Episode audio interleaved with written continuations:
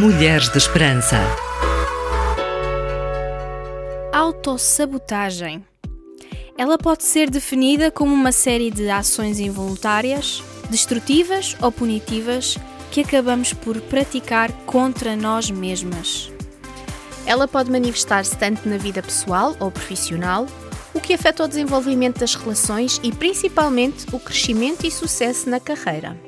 Embora seja algo bastante comum, este comportamento costuma não ser claramente percebido pela maioria das pessoas que fazem autossabotagem.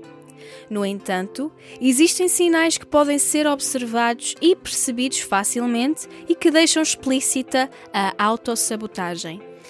Miriam, antes de falarmos desses sinais, vamos explicar o que é e como se origina este comportamento de autopunição inconsciente. Parece-me uma boa ideia, Sónia. Vamos começar pelo início. então, muito bem-vinda, querida ouvinte. Eu e a Sónia estamos radiantes por te termos connosco. Gostaríamos que neste momento fosses subscrever o nosso canal de YouTube e ativasses as notificações, o sininho. Partilha também o nosso podcast no Spotify ou Google Podcast com a tua família, amigas, colegas de trabalho ou vizinhas. Fica à parte de todas as nossas novidades. Mulheres de Esperança no digital, Spotify, Google Podcast, YouTube e TWR 360. Encontra esperança hoje. Comportamentos que criam empecilhos e barreiras, limitando-nos ou impedindo-nos de chegar a um determinado objetivo e de cumprir metas, até mesmo as mais simples, são consideradas formas de autossabotagem. Isso ocorre porque o nosso inconsciente age de maneira oposta aos desejos e necessidades reais, que são criadas de forma consciente por meio de pensamentos negativos que geram atitudes igualmente negativas. Exatamente. Segundo o psicólogo Stanley Rosner, coautor do livro O Ciclo da Autossabotagem, a maioria dos comportamentos autodestrutivos estão fora do domínio da consciência. Para Rosner, que também é diretor da Career and Educational Planning Associates, uma entidade americana que oferece consultoria em planeamento profissional, o sucesso obtido através da independência e da autonomia podem ser apavorantes para algumas de nós. Mas como explicar este tipo de sentimento? Por que é que algumas pessoas, ainda que inconscientemente, acabam por agir contra si mesmas? É uma bela pergunta, Sónia. Uhum. Bem, estudos da psicologia relacionados ao tema demonstram que a autossabotagem pode ter origem em traumas vividos na infância Uau. ou na adolescência e até mesmo estar relacionada aos traços de personalidade herdados no convívio com as pessoas responsáveis pela nossa criação, sejam eles ou não os nossos pais biológicos. Sabemos que cada pessoa recebe as informações e reage a elas de modo bastante distinto, por isso, nem todas as pessoas sofrem influência no campo psicológico. Contudo, indivíduos mais sensíveis tornam-se vulneráveis a fatores externos. Isso inclui a comunicação verbal e não verbal com as pessoas mais próximas, principalmente aqueles que são as nossas primeiras referências de vida e comportamento.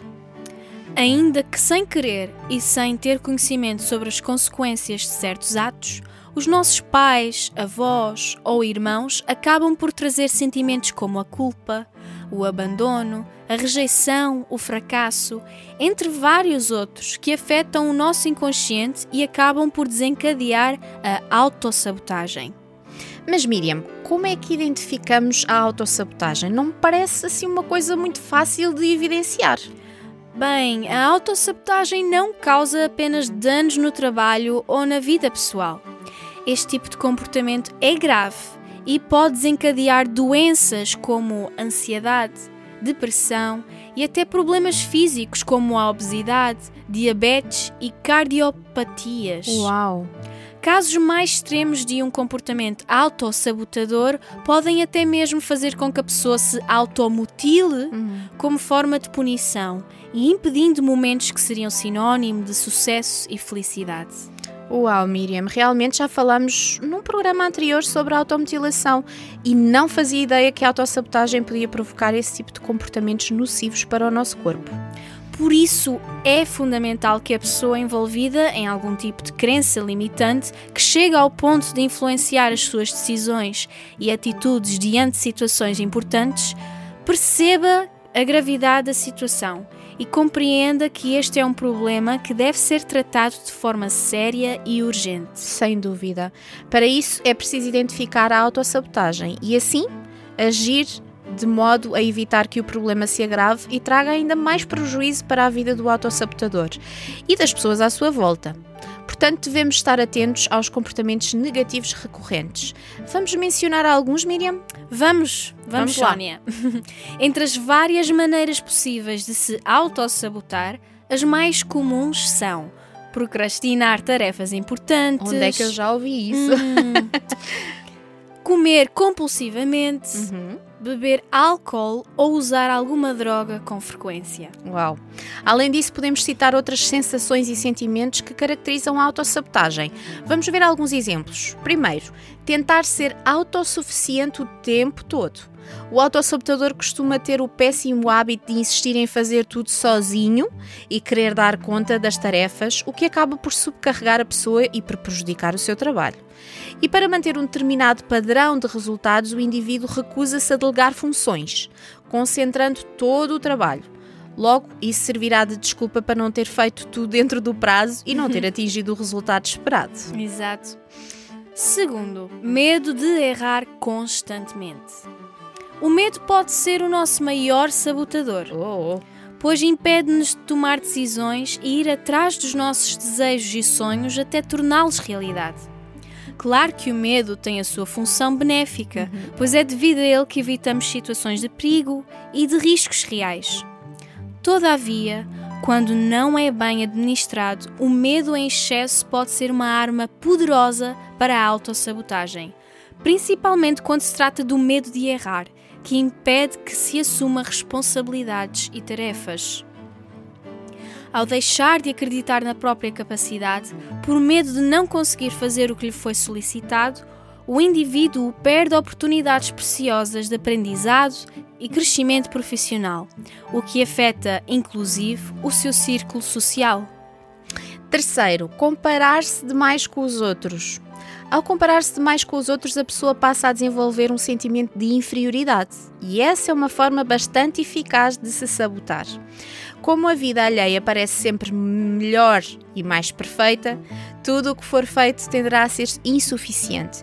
E esse complexo de inferioridade acabará por se refletir na capacidade real do indivíduo desenvolver-se profissionalmente. Orar, ouvir, aprender, crescer e dar. RTM Mulheres de Esperança.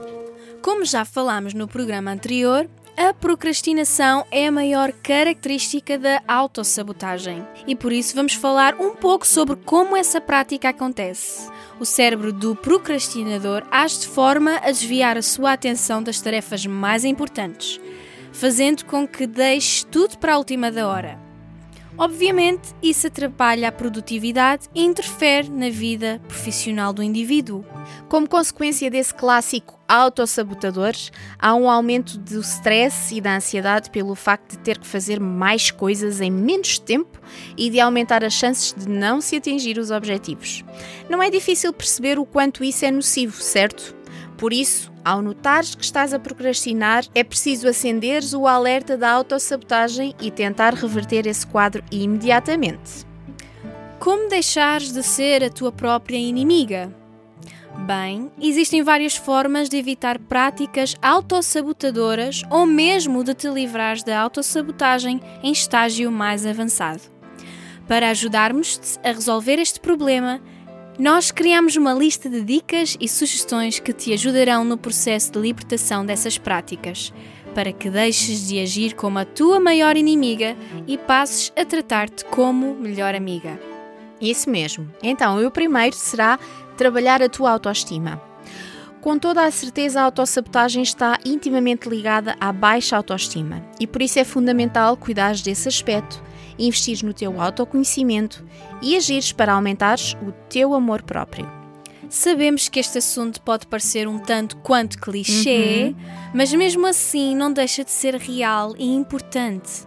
Precisas de te amar em primeiro lugar. Só assim será possível sentir-te uma pessoa merecedora de sucesso e conquistas, aceitando o teu êxito profissional. Segundo, fazer terapia.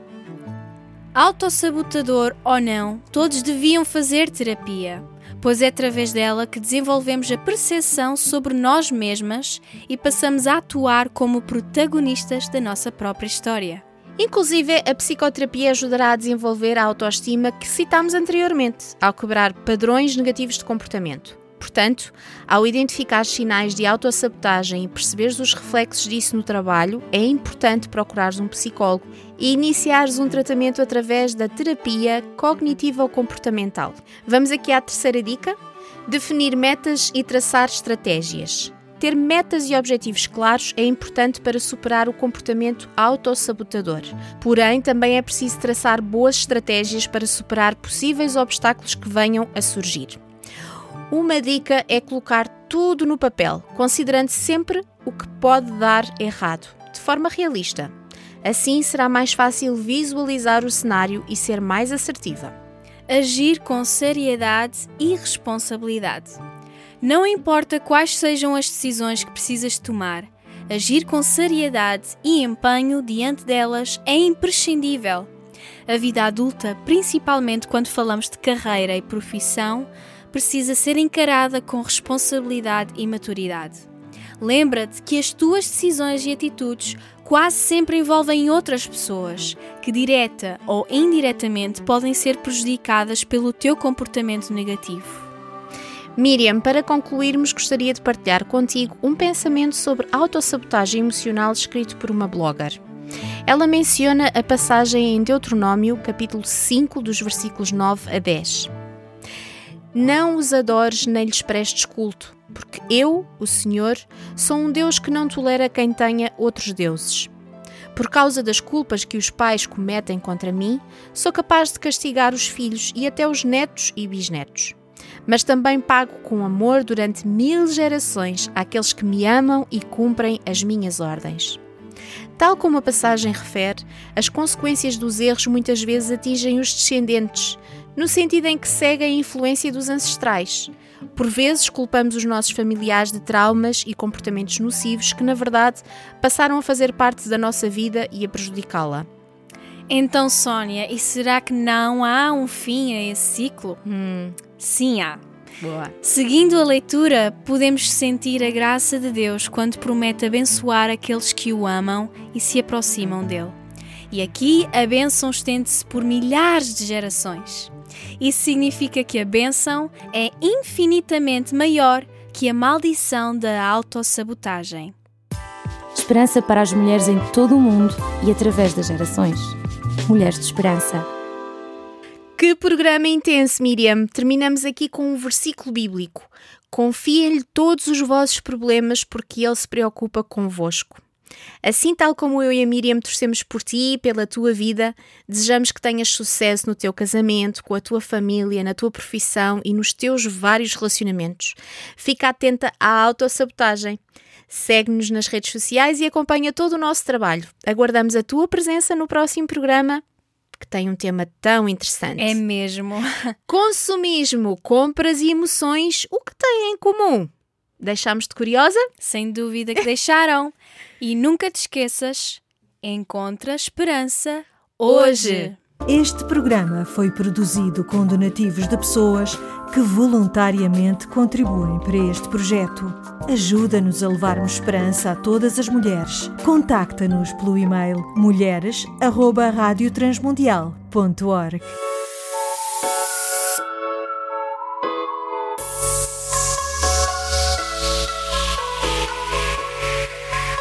Mulheres de Esperança. Uma produção RTM Portugal.